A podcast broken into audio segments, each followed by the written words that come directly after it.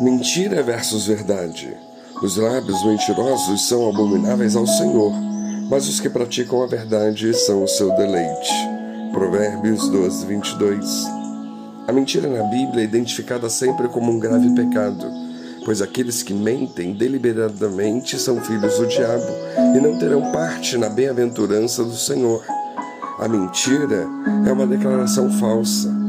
Mentir significa falsear a verdade, transmitindo uma informação enganosa como se fosse verdade. Infelizmente, a mentira é algo muito comum na humanidade, pois ela faz parte da natureza decaída do homem. Tem muita gente que mente com toda facilidade e até se orgulha da sua capacidade de mentir e enganar as pessoas. Há casos, inclusive, de mentirosos que mentem com tanta naturalidade que eles próprios acabam acreditando na mentira que contam. Mas a Bíblia reprova, seja qual for a mentira. Isso porque a mentira é uma afronta ao Deus cuja verdade infinita é um dos seus atributos. O que Deus é inteiramente verdadeiro e não pode mentir. Tudo que provém dele é necessariamente verdadeiro, infalível e absolutamente confiável. Então a mentira é oposta a Deus e a sua santa palavra, que é em si mesma a verdade. A Bíblia diz que Deus odeia tudo o que envolve a mentira. O povo de Deus também é chamado a não se envolver a mentira jamais. Por isso, até mesmo entre os dez mandamentos há uma clara reprovação contra a mentira. Não dirás falso testemunho contra o teu próximo, Êxodo 20, 16 o que significa que a mentira é um pecado contra Deus e contra o próximo. Por isso, a exemplo do Senhor, os cristãos devem ser caracterizados pela verdade e por detestar a mentira. Um dos versículos mais lembrados sobre a mentira na Bíblia é aquele que diz que o diabo é o pai da mentira. Ele jamais se firmou na verdade porque não há qualquer verdade nele. Ele profere mentiras porque, como mentiroso, isso lhe é próprio. Então, isso significa que Satanás foi o primeiro mentiroso. Foi através de uma mentira dele que o primeiro casal foi seduzido a transgredir a lei de Deus.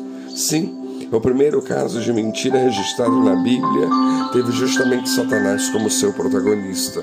Ele disse a Eva que se ela e Adão desobedecessem a Deus comendo do fruto da árvore do conhecimento do bem e do mal, eles se tornariam como Deus e não sofreriam nenhuma punição.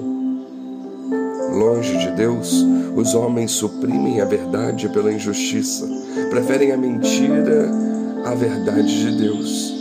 Por causa da dureza de seus corações, Deus entrega os pecadores impenitentes aos seus próprios pecados, para que se afundem cada vez mais neles e caiam na operação do engano. É assim que nos dias finais da presente era o mundo conhecerá o anticristo, que será um mentiroso nato. Ele será um especialista em mentir, capaz de protagonizar até mesmo simul simulacros de milagres, dando ao mundo sinais e prodígios de mentira. As pessoas iníquas crerão em seu engano e serão julgadas por terem rejeitado a verdade para sentirem prazer na iniquidade. Enquanto o anticristo não se manifesta, os muitos falsos profetas têm atuado ao longo de toda a história da igreja, enganando as pessoas com mentiras contra a verdade de Deus.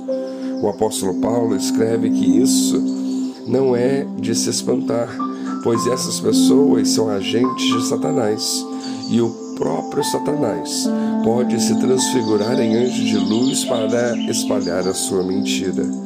Mas o Deus, que é perfeitamente santo, justo e verdadeiro, jamais tolerará a mentira. Por isso, os mentirosos não herdarão os reinos dos céus. No grande dia final, os mentirosos serão juntados e lançados para sempre no lago de fogo. Contra a mentira, a arma mais eficaz ou a única arma eficaz é a verdade que liberta. Portanto, cabe a nós discernirmos a nossa vida, a nossa postura, a nossa caminhada. estamos pendendo, acreditando e divulgando? A mentira ou a verdade? Que Deus nos abençoe.